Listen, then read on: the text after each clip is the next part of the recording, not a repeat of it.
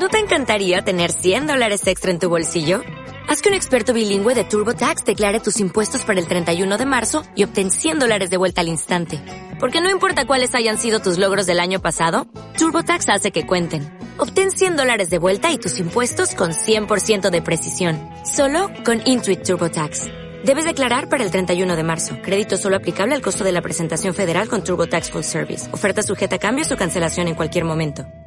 Esta es una producción de Grupo Fórmula. Encuentra más contenido como este en radioformula.mx. Bien, muy bien. Ayer durante su conferencia de prensa, eh, el presidente Andrés Manuel López Obrador habló de la sucesión presidencial de 2024, pero antes le dedicó varios minutos al tema de la simulación. Y entre otras cosas dijo lo siguiente, y cito al presidente. Porfirio Díaz era un gran simulador porque él creó todo el sistema de simulación. Nunca dejaron de haber elecciones, o sea, la constitución se respetaba en la forma para violarse en el fondo. Siempre cada seis meses rendía su informe. Funcionaba en el Poder Judicial, el Poder Legislativo. Se hablaba de la soberanía de los estados. Él mismo decía que no podía intervenir en asuntos del Poder Judicial. Él creó lo del tapado. Él creó el acarreo. Él creó el llamado besamanos. Él creó toda la simulación que se aplicaba para encarcelar a periodistas. Es el creador del régimen que no pudo la revolución hacer a un lado. Entonces, todo era simulación. Hasta, hasta aquí lo que dijo el presidente. A ver, el que Díaz haya creado todo el sistema de simulación creo que es muy debatible. El hecho es que él lo perfeccionó después de que muchos de sus antecesores liberales, conservadores, federalistas, centralistas, republicanos y monarquistas contribuyeron a su construcción. ¿O ustedes creen que no había besamanos cuando Juárez era presidente? ¿O creen que no había besamanos cuando Maximiliano despachaba el castillo de Chapultepec? Por favor. Después, para demostrar que su gobierno no hay simulación, el presidente se refirió a la elección del 2024. Y esto dijo, por eso yo celebro que haya debate y que ya sepamos que pueden sustituirme Claudia o Marcelo Ebrard o la esposa de Felipe Calderón o Moreira o Cuadri, Loretz de Mola, Chumel. Ya que tapado ni que nada, ya abierto todo completo. Fin de la simulación. Ahora, el presidente mencionó algunos que tratarán de ser candidatos presidenciales en 2024, pero también hizo referencia a personas que ni remotamente intentarán hacerlo. Es cierto que tanto la jefa de gobierno de la Ciudad de México, Claudia Sheinbaum, como el secretario de Relaciones Exteriores, Marcelo Ebrard, compiten para quedarse con la candidatura morenista a la presidencia de la República. También es probable que Margarita Zavala, al expresidente Felipe Calderón y hoy diputada por el PAN, intentará nuevamente ser la candidata por ese partido. Y Gabriel Cuadri, quien ahora es diputado por el PAN después de haber sido el candidato presidencial del PANAL en la elección de 2012, en donde obtuvo apenas el 2.2% de los votos. Bueno, Cuadri ya anunció que buscará la candidatura pero lo que no dijo es por qué partido. Pero mencionar a Rubén, a Rubén Moreira, a Carlos Loret de Mola o Chumel Torres como sus posibles sustitutos, creo que fue una exageración, una exageración, estaba de muy buen humor y quiso echar broma al presidente. Moreira no tiene la menor oportunidad de ser candidato del PRI, mientras que los otros dos, Loret y Chumel, no tienen por qué sacrificar sus exitosas carreras para competir en una competencia que nunca van a ganar. Me llamó la atención y me llamó mucho la atención que el presidente no se refiriera al secretario de Gobernación, Adán Augusto López Hernández, quien definitivamente es una de sus cartas fuertes. Y no me sorprendió que no mencionara al senador morenista Ricardo Monreal, porque hace tiempo le perdió la confianza. Tampoco se me hizo raro, se me hizo raro que no nombraba a dos gobernadores de la oposición que están bien evaluados. Al prista de Oaxaca, Alejandro Murat Hinojosa, que además mantiene una muy buena relación con el presidente. o al panista de Yucatán, Mauricio Vila Dorsal, de quien también se ha expresado bien el presidente López Obrador. Ahora bien, no nos engañemos. Quien heredará el cargo de Andrés Manuel López Obrador será quien Morena designe como su candidato o candidata. La oposición, como yo la veo, no tiene la menor oportunidad de triunfo en 2024. Es mi punto de vista. Pero se me hizo muy interesante la conferencia de ayer, cuando el presidente le dio ese vuelo del porfirismo a, lo de hoy. A ver, Guillermo. En todo caso, y me voy a remitir a lo que acaba de suceder, a la votación de la reforma eléctrica y a la consulta de revocación, y ya lo comentamos la vez pasada aquí en tu programa. Hoy el techo electoral de Morena regresó a sus antecedentes históricos. El candidato no va a ser López Obrador. Coincidiendo contigo en que la, oposición como bloque no tiene una figura a la cual pudiéramos decir que, que tendría los votos, como bloque sí.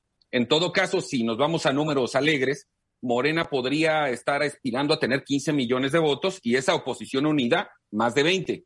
Y no estoy de acuerdo contigo, ¿eh? Y yo no quitaría. Te voy a decir por qué no estoy de acuerdo contigo. Te voy a decir por qué no estoy de acuerdo contigo, porque tú estás cayendo en la trampa de la oposición. Te lo voy a decir por qué. Sí. Porque estás usando el hecho de la consulta, de la revocación. Pero en la revocación nomás se pusieron una tercera parte de las casillas de la elección de 2018. Vamos a suponer que no se hubieran puesto las 150 mil de hace tres años. Vamos a suponer que hubieran sido 100 mil. Hubiera obtenido más votos a favor de la, de la ratificación. Esta no fue una consulta típica porque no hubo casillas. Hay que tomar en cuenta eso también. Y no competías contra otro candidato, estoy de acuerdo. Por eso decía yo, si y a los mexicanos no nos gusta ir a consultas porque nunca lo hemos hecho. Yo, yo parto de la base que el techo, pues, el techo electoral, la fuerza, el voto duro de, de Morena, no es el que tuvo el presidente en el 18, y que esto sí los pone en un nivel de competencia. Habrá, habrá que ver qué hace la oposición. Oye, ¿y a quién ves de candidato de una coalición de los tres partidos eh, que, sea, que, sea, capaz de ganar? Ese es el problema. Hoy, ahí lo que más se llama ambición, se llama vanidad, y no veo a Ricardo Anaya o a Alejandro Moreno decantándose por un candidato ciudadano que los pudiera unir. A ver, es que no hay candidato ciudadano que los pueda unir tampoco. Se tiene que tener presencia ya desde ahorita. Ya no podemos seguir inventando candidatos. Por eso perdieron la pasada elección dos inventos. Tres, perdón. Y, a ver, ahí lo que manda es la misión. Es la misión. Mónica Uribe. A ver, Punto número uno, el porfiriato tenía una democracia procedimental del siglo XIX, o sea, no, no hay punto de comparación. recuerda, que el presidente compara presente, pasado y futuro, y, digo, como muchos políticos, no solamente el presidente lo han hecho desde siempre. Punto número dos, o sea, eso no opera. Punto número dos, bajo las circunstancias, si mantenemos todas los, las variables independientes relativamente constantes, lo más seguro es que eh, se dé un pleito al interior de Morena, haya una decisión y que el candidato que pueda apoyar la oposición sea alguien de Morena y creo que puede ser Ebrard. Creo. Mira, ni Ebrard ni Ricardo Monreal la, la ligan. Desde ahorita te lo digo y si quieres le meto lana. No dices que a mí apostar no me gusta. Ah, no, a ver, pon tu dinero donde están tus palabras. No, ah, no, me niego. Yo creo que vale la pena retomar el tema de la simulación. A ver, yo creo que si alguien ha resultado un extraordinario simulador, es el que dice que no lo hace.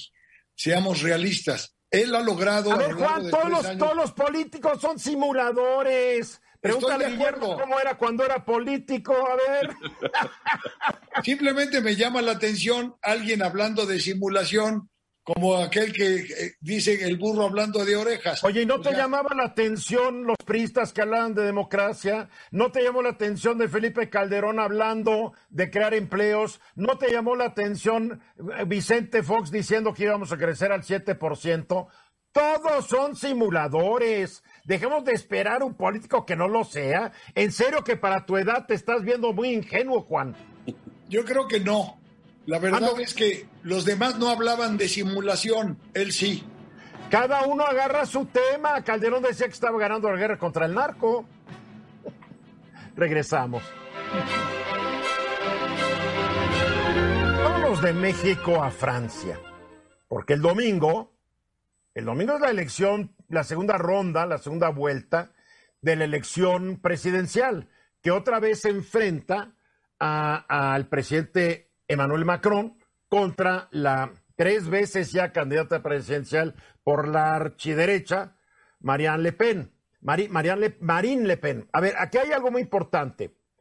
Hubo un debate hace un par de días y después del debate se hizo una encuesta en donde Macron se fue para arriba 10 puntos porque hizo, realmente hizo pedazos a la pobre eh, Marine Le Pen, porque le recordó que ella le debía dinero a Vladimir Putin, donde le dijo, a ver, Marine, tú a tu partido pediste un crédito a un banco ruso y siempre has hablado maravillas de Vladimir Putin. Y la pobrecita, pues, sí, pero bueno, yo soy una mujer libre, no le debo nada a nadie. No, pero ¿cómo le debes dinero a los rusos? A ver, Mónica, ¿Ya está cantada esta elección o habrá sorpresas? Mira, yo creo que a partir del, del, debate está como más claro, porque salieron con cinco puntos de diferencia de la primera ronda. De hecho, eh, de la primera ronda estuvo interesante porque en realidad está dividido en cuatro el electorado francés. El 25% completamente abstencionista, el 27% está a favor de Macron, el 23% a favor de, de, Marine Le Pen y el 21% a favor de Luc Mélenchon. El cuate del presidente López Obrador, que además habla muy buen español y es de la izquierda. Pero de la izquierda sí profunda, es, es de Francia insumisa que es un movimiento tipo Podemos, un poco tipo Morena. la izquierda en Francia se murió ya hace buen ratote, también sí, nos hagamos. Sí, está como momia, la verdad, y todavía no le avisan. El, bueno, el caso es que sí hay un, un problema, o sea, se ve una democracia frágil en Francia, porque aparte se juega no solamente Francia, se juega Europa si los franceses se decantan por Marine Le Pen, que a la Unión Europea la agarren confesada. Al parecer esto no va a ocurrir, pero existe el riesgo. Y existe el riesgo porque no sabemos exactamente cómo se comporte.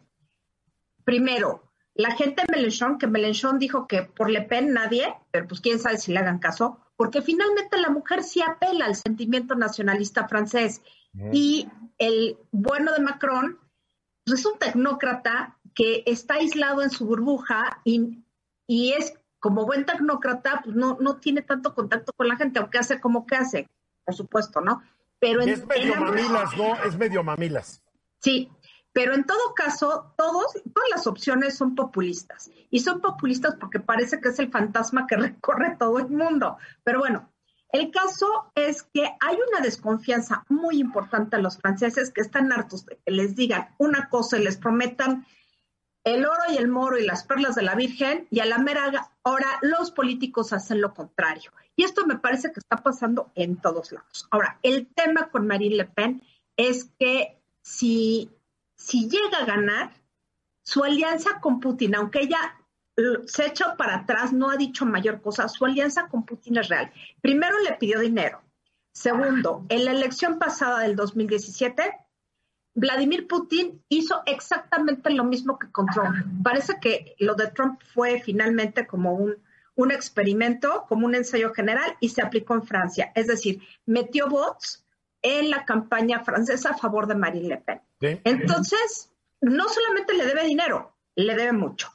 Y Marine Le Pen está emparentada con, con Orbán, el presidente de Hungría, y por supuesto con Putin. Es esa clase de populismo Orbán, Orbán es lo que se llama un demócrata no liberal. Es decir, que él cree que la democracia funciona mientras él, sea el caudillo. Exacto. Sí, Orbán también no ha querido enfrentarse a Putin porque tiene vínculos ideológicos ah, de totalitario igual que Putin. Y después sería otra autoritaria. ¿eh? Tengo la última encuesta que está, se, está, se está ahorita dando Y la última encuesta pone que va a ganar Emmanuel Macron con el 55% de los votos y Marine Le Pen se va a quedar con el 45%, los 10 puntos que tú decías. Y aquí hay dos temas importantes. Uno, aunque gane Macron, el tema es que también son elecciones legislativas y esa es la tercera vuelta. Y ahí es donde está el cuid del asunto. Porque esos 10 puntos de diferencia se van a trasladar a la parte legislativa y Macron no va a tener una mayoría en la Asamblea. Va a tener que luchar contra la izquierda de Mélenchon y contra la ultraderecha de Marine Le Pen, que a nivel legislativo sí van a tener peso. Entonces va a tener muchos problemas para efectuar las reformas que necesita, pero más que nada para consolidar su liderazgo al interior de la Unión Europea. Ahorita es importantísimo que Alemania y Francia más o menos eh, estén como en el mismo carril de cara al conflicto en Ucrania. Y si presionan a Macron, no va a tener la fuerza para poder, como país y negociando con Alemania, para poder limitar las importaciones de petróleo de Rusia. Bueno, Eso ya es otro tema. Ya es otro tema, Pero en, en materia electoral, Macron tiene la posibilidad de ganar, si es real que pueda ganar. Creo que, que sí le tundió durísimo a esta señora porque tiene una cosa que ella no tiene, que es información. Además es un tipo muy inteligente, maneja bien el dato duro, tiene buen discurso y esta mujer apela más a la, pues, es mucho más imprecisa porque no tiene información, pero además apela a, la sensación. Es, una buena populista emocional. A ver, las, las eh, elecciones legislativas en Francia, la primera vuelta será el 12 de junio y la segunda vuelta el 19 de junio. Los veo muy callados, Juan y Guillermo. Sí, Juan. A ver, sin duda, Macron es un tipo seductor, es un habilidoso político y de alguna manera todos pues los. Todas las encuestas dicen que no seduce, pero a la, única que seduce es a su esposa, mamá. Bueno, eso es lo que dicen en la calle. Pero lo interesante es que tú acabas de decir todo lo contrario. ¿Cómo? Yo dije que es un gran seductor pues en no lo es políticos. o sea, no lo es porque apenas pudo obtener cuánto en la primera vuelta, Mónica. 27%. No es un gran seductor. Él va a ganar porque le tienen miedo a la señora, mi querido Juan. Bueno, yo creo que todos los jefes de la Unión Europea lo apoyan realmente porque sería un verdadero problema, una catástrofe. No lo apoyan los jefes de Estado de Hungría y de Polonia. No lo apoyan. No lo apoyan. Lo siento. Eso sí, lo apoyan España, Alemania e Italia. Eso sí. A ver, Guillermo, rápidamente. Sí, si Marine Le Pen no fuera la candidata de la derecha y tuvieran un candidato más empático, no se estaría dando este, esta diferencia en la cual Macron va adelante. Porque aquí se debate el europeísmo contra el nacionalismo, que está generando una andanada en Europa, pero escogieron mal, la ultraderecha escogió mal a su candidato. Bueno, es que, ojo, hay candidatos de derecha que no llegaron a la segunda vuelta. Ella es la candidata de la ultraderecha. Ojo, no hay que confundir. Ultraderecha. Porque creo que hubo tres candidatos más, más o menos de derecha, y hubo otro candidato de ultraderecha que no llegó. En fin. Ah, para concluir, Mónica pues hay que estar pendientes el domingo para ver qué sucede, porque esto va a terminar por redefinir eh, la posición de la Unión Europea con respecto a la guerra en Ucrania. Muy bien, lo platicamos el lunes, Mónica. Aparta el tiempo. Ok. Un minuto después de la hora.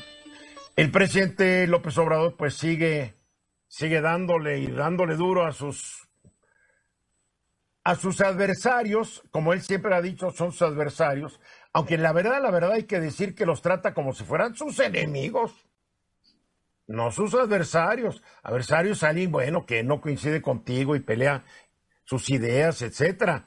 El enemigo es quien, a quien ves como alguien que amenaza tu propia vida en un momento dado. Y sigue contra ellos, sigue contra los diputados de la oposición. Al rato va a estar arremetiendo contra todos los que no pensemos y igualito que él. Digo, eso no ser muy demócrata, ¿eh? muy democrático, ni, ni creer en la democracia, pero en fin, eh, lo podemos discutir después. Pero ¿qué va a pasar con esto, mi querido Guillermo? El presidente como que no se da cuenta que está cerrándose más a que aprueben sus reformas constitucionales pendientes, que como yo la veo, no se le van a hacer, ni la reforma político-electoral, ni la de seguridad, donde pretende mandar a la Guardia Nacional el ejército. A ver, ¿por qué esta actitud?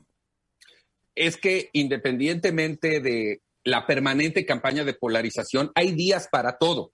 Hoy en la mañanera de Veracruz, previo a reunirse con empresarios estadounidenses y canadienses para hablar de certeza jurídica, de inversiones en México y de un clima de paz y estabilidad, minutos antes, eh, o sea, yo creo que hoy pudo haber omitido eso y dejarla para el lunes, ¿no? Se va otra vez hablando que esta campaña de odio de la que se le acusa, que, sí tiene tintes de ello, eh, es culpa de los diputados de la oposición, de Francisco Martín Moreno, que además lo calificó de mal escritor. Y que saludos a, Paco, saludos a Paco. Abrazo. Y que a él también, y, le dijo, y yo sé que le caigo mal y él a mí también. Entonces, para ya dejar claras las, cosas, ¿no? No, pero mira, yo conozco muy bien a Francisco Martín Moreno. el presidente no le cae mal, no está de acuerdo con la ideología ni con las prácticas y decisiones y acciones del presidente. Eh, no hay nada personal. Yo lo hago con Francisco. No hay nada personal. El problema es cuando confundes, es cuando vuelves al adversario en enemigo. Cuando crees que quien se opone a tus ideas se opone a ti eh, en un plan em, personal. No, no es eso. Yo creo que ahí el presidente tal vez no está entendiendo bien el asunto y además desvía la estrategia original, porque en todo caso, si vas a tener una reunión, yo le llamaría de restauración de heridas con los empresarios canadienses y, norteamericanos del sector energético, por lo menos ese día, ese día, más viernes, omite tus batallas personales y déjalas para el lunes, porque antes de entrar a la reunión, esta gente ya iba a estar informada de lo que el presidente habló. Entonces, ahí hay un error de estrategia rotundo, contundente. Pero hoy mismo también los tres partidos fundamentales de la coalición opositora hablan de que van a ir a cuanta instancia internacional los reciban, ONU, OEA, Parlamento Europeo, tribunales, más lo que se sume y se acumule en esta batalla permanente de estarse atacando ambos. Eso nos deja muy mal parados como país. Habla de un país no democrático, de un gobierno que simula, en referencia a lo que decías en el primer bloque, y insisto, hay días para hacer las cosas. Yo lo que creo personalmente es que el presidente ya está muy enojado, se le nota en su comportamiento, eh, su expresión verbal, eh, física, que esto lo tiene muy enojado. considerando que el presidente es un genio del manejo mediático y de la agenda que él quiere imponer. Por eso no creo que está enojado. Tú acabas de decir. Yo sí ya lo veo enojado. Es un genio del manejo mediático. Aparenta estar enojado no se va a enojar. El poder, a ver, ¿quién tiene el poder? No, no, el poder lo tiene él, independientemente. Él va a ser un organismo internacional. Nada, absolutamente nada. Entonces no tiene, está, él, él tiene que fingir ante su base que está indignado, enojado, porque su base tiene que percibir que es real esa emoción. Pero la verdad que los políticos profesionales, y vaya que él es un político profesional, no se dejan arrastrar por estas cosas, que estoy enojado. Así lo veo. ¿O será que he conocido a muchos políticos? Sí, sí, sí, seguro. Son grandes actores. Para ser político hay que tener capacidades histriónicas.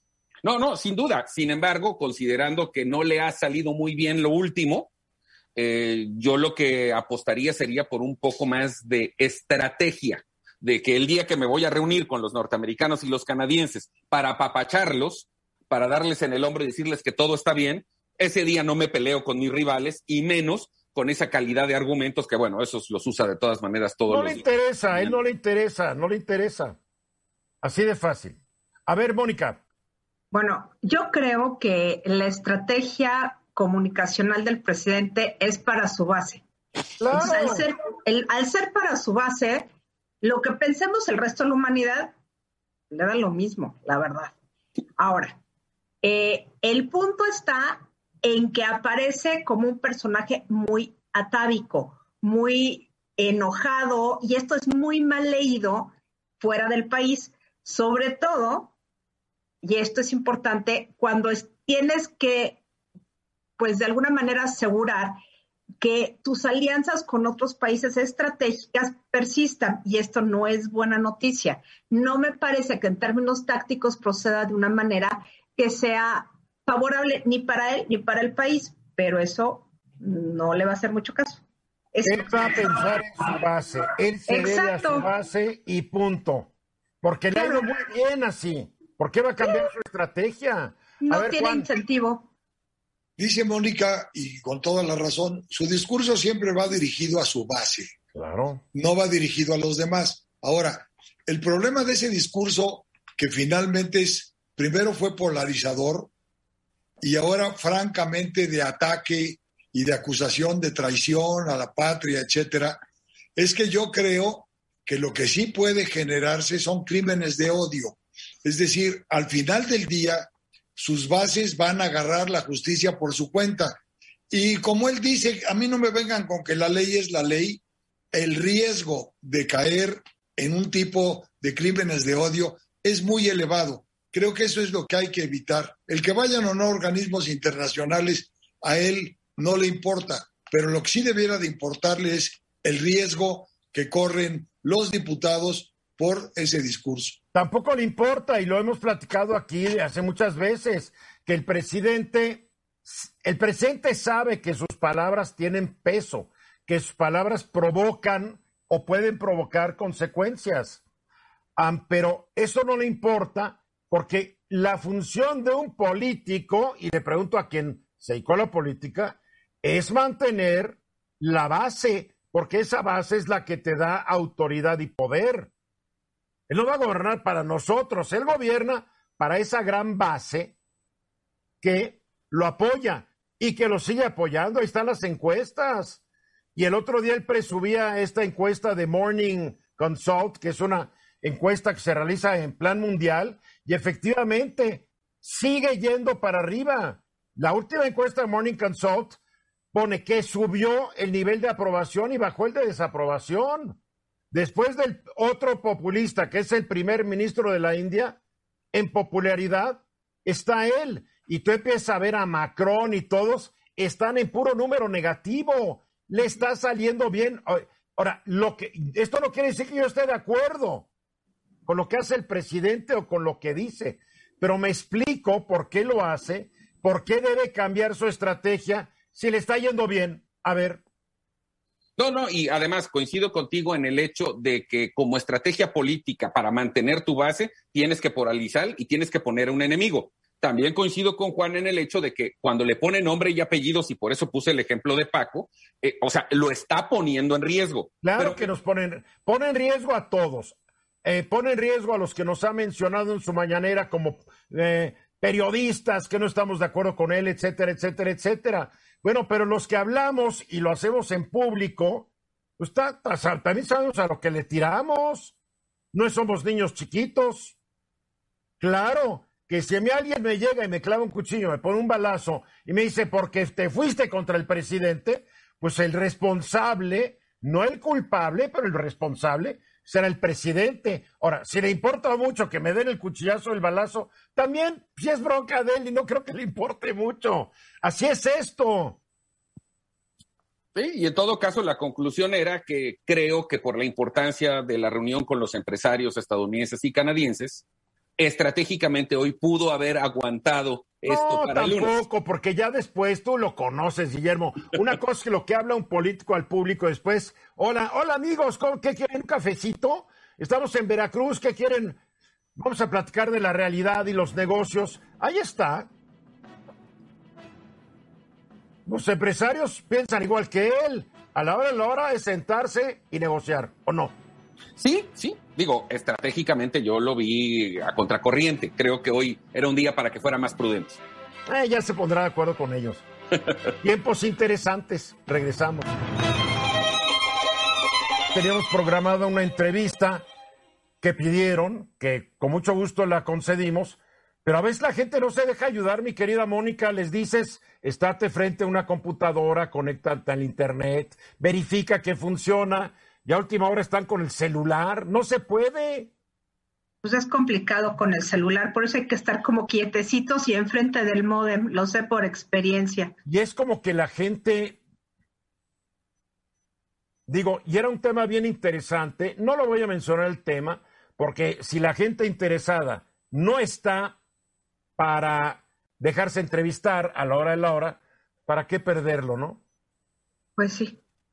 Oye, ¿cómo va, cómo va don Francisco? Leí una, una entrevista muy interesante de cómo el Papa emérito, eh, Benedicto o Benito XIII, como lo quieras llamar,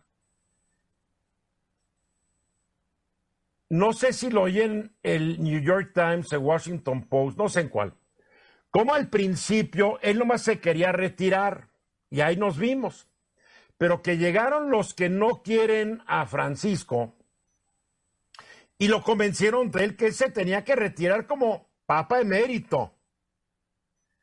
Pues Benito, se, Benito se quiere ir al monasterio y lo convencieron a que no se quitara la sotana blanca.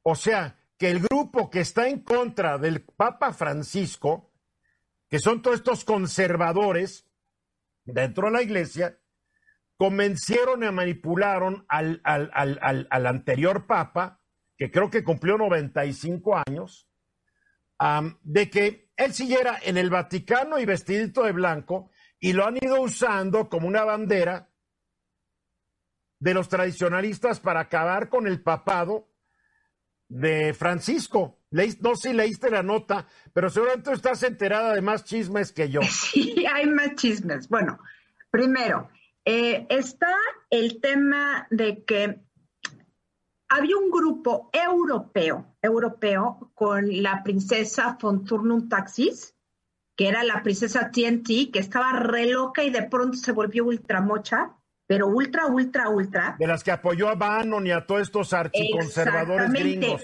Pero primero surge todo este rollo de la princesa Gloria von Turnum Taxis, y eh, se hace toda una escuela catequética muy conservadora que cuestionaba el Concilio Vaticano II y se relacionaron con una serie de cardenales, entre ellos el principal, que era el cardenal Raymond Burke, que de casualidad vive porque además le dio COVID, no se vacunó y el último chisme es que le impidieron entrar la entrada al, perdón, le impidieron la entrada al Vaticano porque no se vacunó y, y el Estado de la Ciudad del Vaticano pide que la gente que ingrese sobre todo a estancias pontificias y oficinas y tal, que esté vacunada, ¿no? Oye, y Burke, que, le encanta llevar capas y todo, ya sabes, él cree que está en el siglo XII. Exacto. Imagina todos los coronavirus que hay en sus trapos. Sí, qué asco. Bueno, hay otro, eh, otro cardenal, que ahorita no recuerdo el nombre, que es valenciano, que también es por el estilo que dices. Ahí ya no, o sea, ya están perdidos en la historia, pero bueno, ya modernícense tantito. Ya, si el Papa no usa chanclas rojas, ya, o sea, vístanse como la gente. Bueno, el caso es que este, está este primer grupo. Luego aparece Bannon, que empieza ya en, la época de, De Donald Trump, empieza este, este grupo muy tradicionalista norteamericano que realmente está vinculado con todas las ideas de moral sexual de, eh, Juan Pablo II que es donde, donde truena el asunto. O sea, son menos conservadores en lo litúrgico, pero muy conservadores en el tema de moral sexual. Y luego surge este último grupo que tienen varios sitios web. Uno se llama Rorate Cheli, que es una cosa verdaderamente eh, extraordinaria porque quieren la liturgia antigua, porque están en... Benedicto dio permiso de que se usara la misa en latín en sus dos versiones. El Ordo Novus, que es la misa normal, pero en latín, la de eh, viendo el Padre de frente, pero estos quisieron volver a retomar, no de manera especial, porque sí se permitía de manera especial la misa en latín, pero de espaldas al pueblo. Entonces, a ver, ¿qué dijo Francisco? A ver, señores, el Concilio Vaticano II terminó en 1965. ¿Qué dijo el concilio? que se necesita una nueva forma de relacionarse de la jerarquía con el pueblo. porque tenemos una eclesiología, una forma de conservar la iglesia nueva. Si seguimos con esa antigua misa, pues la verdad es que estás poniendo al sacerdote por encima de la grey, entonces no se puede, nos estamos democratizando. Pues estos van con la necia, ¿no? Entonces son como tres aspectos, tres, tres grupos que están en contra de, de, Francisco y con la novedad de que hay un nuevo grupo en México que no se había oído hablar, que tiran al Papa de hereje. Su nuevo grupo que hizo este, una carta el, en octubre del año pasado, en donde dicen que el Papa es hereje, primero porque no se hinca la Eucaristía. Pues es que hay dos formas de hacerlo bajando la cabeza, que es el rito benedictino, es normal y es tradicional, y quienes se pueden hincar, pues se hincan. Y dicen que el Papa sí puede. Ajá. El Papa ya no puede a veces ni caminar. No, no. En fin, oye, lo que más le conviene al Papa, y que me perdón lo que voy a decir, es que ya se muera Pabli, eh, se muera Benedicto. Sí, pero mira, es resistente el viejito, pero el viejito, la verdad, pobrecito, en realidad él no está a favor de los ultras, lo están utilizando. Claro, me queda muy claro, me queda muy claro.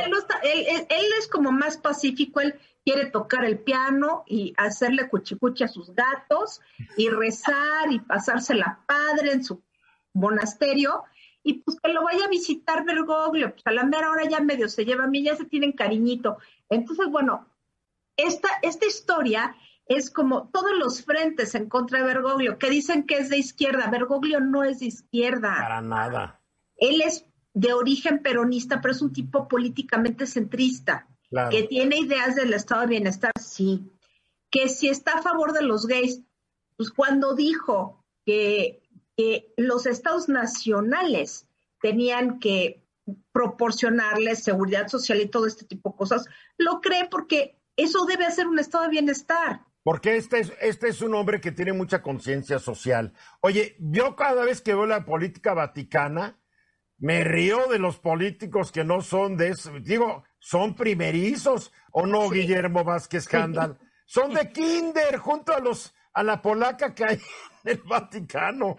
Bueno, pero digamos que estábamos hablando de una tradición milenaria y que a lo mejor ahí el debate, y Mónica lo sabrá muchísimo mejor, es esta disputa entre lo tradicional, el conservadurismo, y abrirse a las nuevas tendencias sociales y políticas, porque efectivamente, como bien dice Eduardo, si hay alguien que ha desarrollado un altísimo nivel de hacer política, son los vaticanos, aunque luego no nos enteramos mucho aunque también no hay que confundir los conservadores de la iglesia con los conservadores de México. Sí, sí, sí. No son lo mismo. Nada que ver, porque al rato ahí en los pinos se van a ir, eh, perdón, en los pinos sigue la costumbre. Ahí en la mañana se van a ir contra los conservadores del Vaticano porque van a creer que están iguales que los de acá. No, no, no. No, nada son otra cosa. Otra cosa. Mi querido Juan, gracias por regresar tan rápido. Me, habló Francín y me ordenó que lo hiciera de inmediato. Nos falló el invitado, ¿qué quieres? No, ni hablar, ni hablar, pero aquí estamos. Ni hablar ya, que se rasquen los, estas personas con sus propias uñas, porque querían el apoyo de este programa y con mucho gusto se les iba a dar, pero ¿cómo va el dicho que Dios ayuda al que se ayuda? Ah, pues a Dios rogando y con el mazo dando, ¿no? Algo así. O no, ayúdate que yo te ayudaré. Algo así. Algo así. ¿en qué, va, a quedar? ¿En qué va a quedar toda esta pugna? Porque obviamente, mientras esté vivo Benito XIII, pues lo van a seguir usando, es Benito XVI, lo van a seguir usando como la bandera o el estandarte. Yo creo que le han de dar vitaminas y lo han de tener archicuidado para que dure por lo menos hasta los 105 pues quién sabe qué va a pasar exactamente, pero lo que yo sí veo es que el Papa Francisco cada día es más claro en su orientación.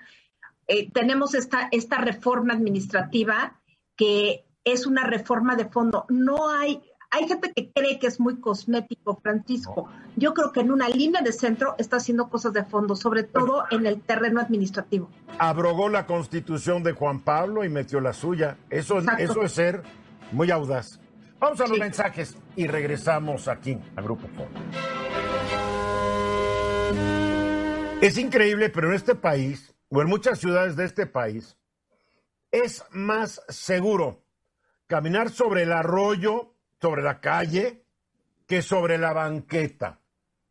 Porque hay códigos de construcción donde la banqueta tiene que estar parejita y tiene que estar bien.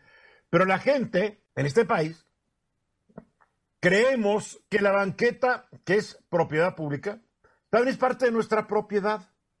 Todos hacemos la entrada del coche como querramos y si está en una colina, pues vamos a poner escaleras a nuestra banqueta, ¿verdad? Escaloncitos.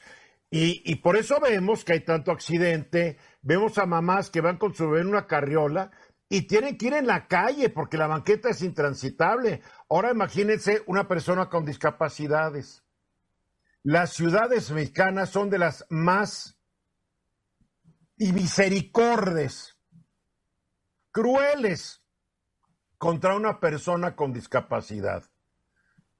El otro día no sé a dónde llegué y eran 400 escaleras para subir porque no había acceso para una persona con silla de ruedas, no había elevador, yo subí, pero dije, el arquitecto que diseñó esto es un asno, es un estúpido, que no se le ocurrió que mucha gente no puede subir estos, esta, esta, esta escalera. A ver, ¿qué pasa, Juan? Eh, son tus colegas, Nadie les dijo que hay que pensar en, la gente que tiene eh, discapacidad, que tiene capacidades diferentes. ¿O les vale? A ver, Eduardo, esto que comentas es verdaderamente grave porque es la mejor muestra de la inequidad social que prevalece en este país. Y es que hacemos de cuenta que no existen, que eso es lo más grave. O sea, más del 10% de la población mexicana tiene algún tipo de discapacidad. Estamos hablando de cerca de 13 millones de personas. Y va para arriba porque mientras la población envejece... Bueno, ahí, ahí hay un tema que todavía es muy grave o es más grave. La mitad de la población considerada como adulto mayor tiene algún tipo de discapacidad. Y entonces esto los vuelve doblemente vulnerables, porque por un lado en su propio hogar son rechazados porque se vuelven una carga y así son vistos en el, peor de los casos. Y en el mejor simplemente nadie les hace caso. Entonces, tienen que enfrentar no solo un problema de discapacidad, sino un problema económico para poder satisfacer sus necesidades personales, comprar medicamentos, etc. Ahora, las ciudades tienen un problema grave están diseñados como si fueran todas para personas que no tienen ningún problema físico ni mental. Y entonces pareciera que esos parámetros eh, los inventó alguien que no es mexicano. Y déjenme recordar un ejemplo. En todos los lavaderos de nuestras casas hay un banquito que probablemente sea una caja de refrescos volteada para que la mujer que se dedica a lavar la ropa pueda llegar a la llave y pueda hacer su tarea. Sí, porque el arquitecto, el ingeniero o el constructor pensó que todo el mundo mide unos 70, unos 80. Bueno, déjame decirles, y esto es, es importante, los autobuses, por supuesto, no están construidos en México ni bajo normas mexicanas. Entonces, todos los autobuses tienen el mismo problema. La gente que es bajita literalmente tiene que colgar para poder subir. Ahora, un discapacitado no tiene forma. Bueno, pero es que además no invierten en buen equipo. Tú has viajado por el mundo y tú ves que los autobuses en países donde sí respetan a la gente, los gobernantes, el autobús puede ser alto, pero cuando frena, baja un escalón para que la gente se pueda subir con toda tranquilidad. Aquí, que se suban como puedan, somos machos mexicanos, las mujeres son llenas de energía. Mira, hay distintos tipos de discapacidad, hay que mencionarlo, por supuesto, la discapacidad motriz, la visual, la auditiva. Hay una que es múltiple y que te impide eh, en forma directa poder atender tus propias necesidades. Entonces siempre necesitas que alguien te asista.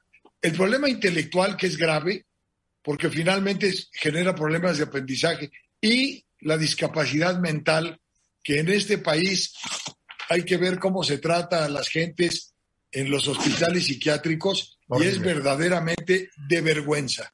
Ahora, ¿cuáles son las barreras que pone la vida urbana a los discapacitados? Bueno, la primera, la movilidad, tú lo comentaste. Ahora, agrégale que antes se podía circular por el arroyo. O sea, se bajaban de la banqueta para moverse en el arroyo. Ah, pero a alguien se le ocurrió hacer tramitos de ciclovía donde se les ocurre. Entonces ahora, si te bajas de la banqueta, el riesgo es que el de la bicicleta te arrolle. Entonces. bueno, te quedaste en el arroyo.